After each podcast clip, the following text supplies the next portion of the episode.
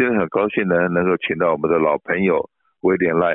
赖威廉赖律师到我们节目里面来讲讲二零二四年这一开年的时候，我们所有雇主必须要知道的一些小小的东西。这些小东西如果没有处理好，就要造成大大大大的头痛。因为所有的雇主都知道，最不好玩的事情就是被员工告，被员工告了，那还得要跟员工每天要见面，上班要见面。那可是呢，上午在一起工作，我是你老板，下午的时候可能到法院，那种感觉是非常不舒服的。所以说呢，这个我们每一年一开年的时候，华信保险都会为所有的雇主们呃准备一些课程。那这些课程当然很欢迎所有的雇主跟 HR manager 免费的来上课来收听。那可是呢，呃，有些东西是很小的，比方来讲，劳工法海报。劳工法海报的这一样东西，对我们来讲的话，我们已经是免费的送给我们的社区，呃，非常非常多年了。那可是呢，你如果是这个呃 labor law poster 不把它正确的贴出来，在这个员工可以看得到的地方的话，那可能这个动作没有做好，往往会就变成你的一个噩梦。原因是呃，只要有任何的检查人员一来检查你的这个 labor poster 没有贴出来的话。在之前我所知道说要罚一万多块钱，那可是这个罚是由政府相关单位来稽查才看到。可是呃员工呢，可能因为你没有贴这东西，他说他的权益受损，样子也来告你。那这这反正这些东西都是一些头痛头痛的事情，所以今天特别请到赖律师到我们节目里面来跟大家科普一下我们二零二四年一定要知道的一些最基本的知识。那我先提一下，开个头好了。过去的这个十几年里面，每一年赖律师来讲的都说今年 OK，我们的 minimum wage 又涨了，是不是？请这个赖律师给我们讲解一下哪些地方涨了。大家好，呃，我是 William 赖。其实每年年初的时候，New Year 其实是一个 New Beginning，所以雇主朋友要做一些 housekeeping，要准备新年的时间呃事情。嗯，第一件事情就是要贴最新的劳工法海报，它这个是大的海报，all in one。它今年其实有一些改变，有 update 的海报，比如说最低工资的海报，有 osa 一些 update，呃，有带薪病假的海报，其实有很多 update，这大概是比较大的呃重要的 update。所以雇主们记得不要忘记要贴上最新的劳工法海报，要贴在的地方就是员工看得到的地方，是不是 break room，或是他记录工作时间。嗯，必须要贴上去填里面的 information，像 payday emergency 的 information，所以这是第一件事情要做。第二件事情，每年年初的时候，加州的带薪病假就是 California 带薪病假会 update。啊二零二四年的一月一号，加州带薪病假增加从十五块半一小时到十六块钱一小时，所以这个第一个要 update 最低工资，第二个就是。雇主们朋友，要是有 exempt 员工的薪水，他的 minimum exempt 薪水要增加，因为是根据加州的最低工资。那从二零二四年的开始的时候，exempt 员工就比较高职位的员工，minimum 薪水是五千五百四十六点六七，这是根据十六块钱一小时。那除了加州的最低工资，其实有一些 local 的 city 或是 county 的最低工资，所以其实有蛮多的 update。那当然要看。我们雇主们朋友，员工是在哪里工作？不见得是在你的办公室，有可能是在家里 remote work。嗯，其实我们北加州很多城市有 update 新的这个最低工资啊，比如说 Daly City 从二零二四年增加到十六块六毛二。我们南加州这边其实 San Diego 呃 City 其实也有 an increase 到十六块八毛五啊，这都是从一月一号开始。所以不要忘记，你今年的年初新的海报，而且最低工资也要做调整。那我再问一个很笨的问题啊，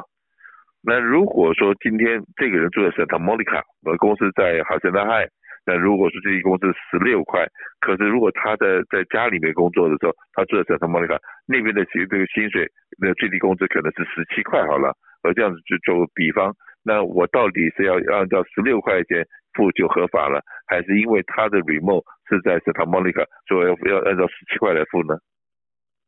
我、well, 比如说员工要查第一个要查 Santa Monica 的法律，因为每一个城市有不同的法律，所以 Santa Monica 以二零二三年七月一号应该是十六块九毛一小时，啊，比如说这个员工符合 Santa Monica 这个法律，嗯，在 Santa Monica 那边工作，那公司就必须要付以二零二三年就十六块九毛，不是十五块半。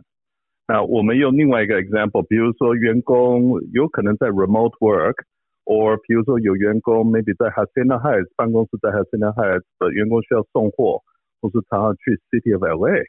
那 City of LA 的最低工资其实目前是十六块七毛八。啊，所以比加州的最低工资还高，所以要看呃员工有没有符合 local 的 minimum wage。所以以前其实最低工资好简单，呃，现在客人问我，我说 it depends，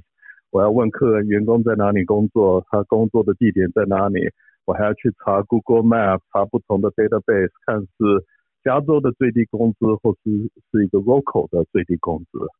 啊，我们才知道正确的答案。如果说今天他要送货到 Downtown LA，他今天到了那地方去，那个地方的最低工资是比较高，他只要一个礼拜有两个小时在那个地方工作，只要付那两个小时的那个比较高的 minimum wage，还是因为他只要在那边待了两个小时，所以说整个礼拜或整个月我都要用比较高的工资来付嘞。你知道给你这种答案，我是很想要回答，本真的要查每一个城市的他的法律。City of LA 是说，他要是工作两个小时一个礼拜，在 City of LA 你就必须要付他最低工资。真正的情况就是要研究客人员工的情况，还要找律师来做个 consultation。是的，这也就是本来一个很简单平常的一个事情，可是法律你你定你的法，我定我的法，然后到最后万一有事情发生的时候，你已经所有事情都已经想办法去符合法律的要求，后来竟然发觉说，哇，这个。光是发个薪水就有好多坑坑洞洞，一不小心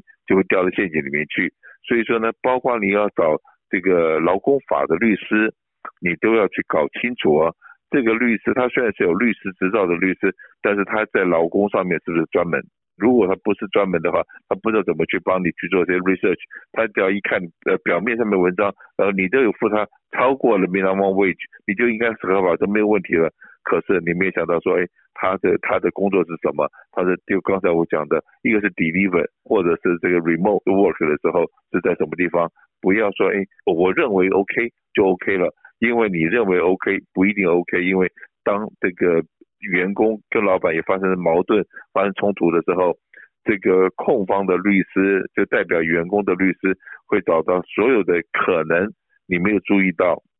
也就不是。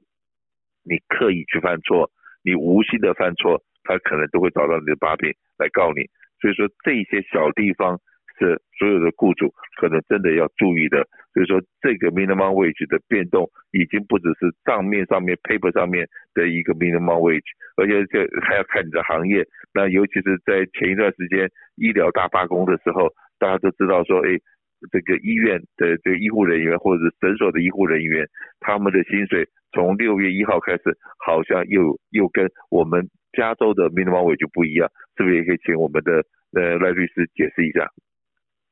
所以除了刚刚我们讲的加州明年二零二四年的十六块钱一小时的最低工资，and 除了 local 的 minimum wage，呃，明年有两个比较特别最低工资是针对不同的 industry。所以第一个我先报告一下，二零二四年的四月一号，fast food 的 worker。呃，有他自己的最低工资，and 会增加到二十块钱一小时啊。当然有一些 minimum requirement。第二个最低工资这个比较复杂，这是针对一些 healthcare 的 worker。嗯这个是从二零二四年的六月一号嗯这个要看公司或是雇主他是什么样子的雇主。比如说 large healthcare system，二零二四年它有不同的 rate，从二十三。每一年增加到二十四，增增加到二十五，或是有些 hospital 有一些 rate，比如说十八块钱，或是有一些 clinic maybe 二十一块钱，呃，这个金额其实 either 是十八、二十一或是二十三，当然是根据这个 industry 跟根据雇主，啊、呃，所以其实这个新的法律把这个最低工资变成 even more complicated 更复杂。这些立法人员呢，他律师失业，所以才把法律搞得很复杂。呃，四月一号，餐厅的 minimum wage 从现在的这个十五块五毛钱、十六块钱，要涨到二十块。我如果说我是一个洗碗工好了，我到这个中餐厅去洗碗，小公司只能拿十六块，可是我到隔壁的麦当劳去洗碗，我可以拿到二十块。每个人是不是都往二十块看齐？小餐厅虽然它的 minimum wage 没有被变动，可是因为同工不同酬，这些 minimum wage 一上涨了以后，然后你到这些餐厅里面去吃东西的时候，然后很可能你还要再付个小费。那这些员工的薪水已经涨到二十块，可能比你我的薪水还要高，然后你还要再给你要小费。所以说，二零二四年不是一个那么容易过的年，大家花钱可能都会发现东西物价上涨。那个是 inflation，可是呢，我们的口袋的钱又都缩水，所以说，哎，二零二四年会会真的蛮多的变动的。再来，带薪病假，带薪病假好像我们是知道的，带薪病假又多了两天，所以说从原来三天的带薪病假变成五天的带薪病假，是不是请赖律师再帮我解释一下？所以带薪病假我稍微呃报告一下之前的 history 哦，之前其实没有一个规定说雇主必须要提供这带薪病假，这是二零一五年之前啊。从二零一五年七月一号那时候是三天二十四小时，现在从二零二四年一月一号变成五天或是四十个小时，啊，所以其实听起来不是很多，只增加两天的时间，呃，可是从雇主的角度，呃，很多公司跟雇主中心 evaluate 看他是用哪一个系统，是不是累积的系统，每工作三十个小时赚一个小时。是不是用一种叫 upfront 或者 lump sum 一次给员工五天或者四十个小时，或是用别的系统？Then 很多公司在考虑说，OK，怎么去 update 他自己的 policy，嗯，最后怎么去跟员工解释？嗯，最困难的就是一月一号，我们怎么解释这个困难？是不是多加两天，或是是不是增加这个，比如说用 accrual method 增加这个 carry over 的时间？所以 idea 是很好，呃，增加从三天二十四小时到五天四十个小时，可是会有个 transition 的 period，我们雇主们朋友其实要开始准备，呃，做就是 update 他自己的 policy 跟 practice 关于新的带薪病假。以前很简单，一年我就给你三天嘛，可是现在一年给你五天了，一个新请的员工很可能还没过试用期，才进来公司一个礼拜。然后他就跟你请了五天的带薪病假，五天之后他跟你讲说，哎，老板，我觉得我不适合这个工作，还或者是你把他 lay off 了，或他把你 lay off 了，你还你又能怎么办？威廉，我这样讲对不对？法律其实有个好处，有真的有帮助雇主啊。新的员工前面八十九天，呃，不能用带薪病假，他什么时候可以开始用？第九十天，除非你现在把你的员工手册。里面说每周工作三十个小时，二十一个小时被带薪病假，up to 四十个小时。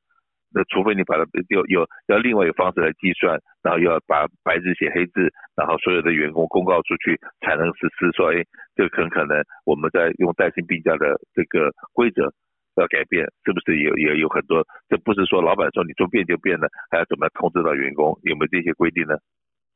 哦，当然有这些规定，因为现在有个 transition，从一月一号，有些雇主会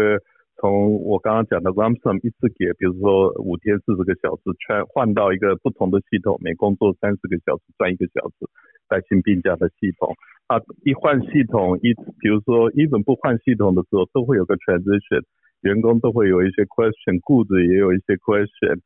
所以说这些的变动，这个像赖律师是专门的劳工法的律师，我相信你们都有好多好多的客人会问各式各样稀奇古怪的问题。那我再问你一个另外一个问题好了，现在 COVID 结束了，景气又不是那么好，那可是法律又定得越来越严，在这种情况之下，雇主们碰到的劳工法的官司是减少了很多，还是一样那么多？当然增加。呃，增加增加的，对，当然增加。哎，不同的地方是这样子哦。呃，比如说二十年前的 case 就真的有问题，就雇主真的有责任，就很明显的就是有个 case 出来啊。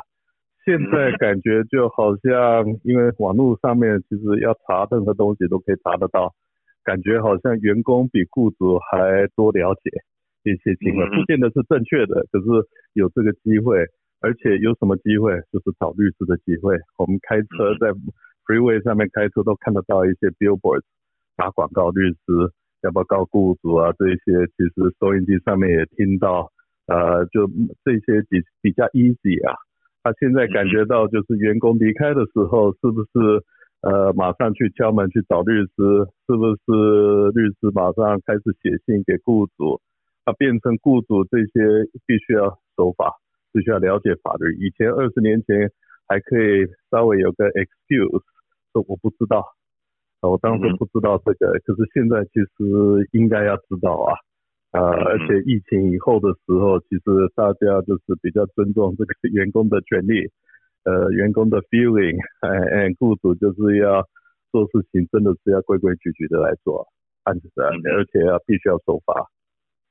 是的，现在呢，因为网络太发达了，地球是一个平的，已经不是个圆的了，所有的资讯都是公开透明的，往往员工真的可能比雇主还要懂得劳工法。OK，尤其是他觉得他的权益受损的时候，他一定会去查。哎，这样子，老板娘说对不对？那他如果说立刻给你提出抗议，那立刻你修正了，那当然这个是最好的，因为没有官司。可是不要他什么都不说，他就给你辞职。辞职之后找了律师过来，那个时候你要花大钱了。很多人说，那我现在跟他和解可不可以？啊，那有的时候呢，真的呃，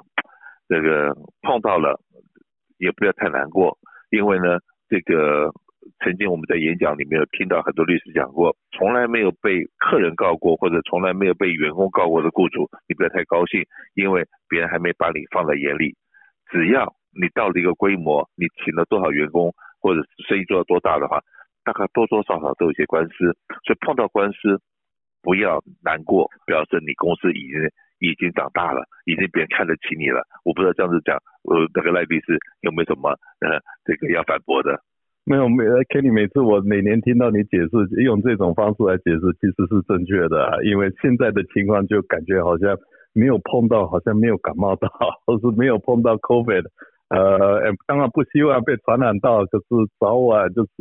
这个 chance 蛮高的，跟真的是跟二十多年前完全不一样。所以说，真的一定要知法守法，不要说哎，这个我的想当然了，这是我的权益。然后我我认为我这样子做是对的，可是你认为这样子做是对的时候，看往往还是去请教一下保险专家或者律师、劳工法的律师或者什么样的这个专家去问问看，我这样子的想法，我这样子的做法是合法的，是合理的，还是我这样子做会被罚？我们都很希望新的一年是很顺利的一年，可是呢，要怎么样能够顺利呢？就是真的是呃身心愉快，然后没有官司。那没有官司的部分，尤其是雇主的部分的话，就一定要来参加我们二零二四年所办的非常多的劳工法讲座。你来听听，看看别人又怎么样会莫名其妙被告到，又因为这个不知道莫名其妙被告的罚了一大笔钱。如果你今天在做老板的，不要忘了参加我们华信保险所办的劳工法讲座。谢谢，谢谢赖律师，那也祝大家。真的是平平安安的，谢谢。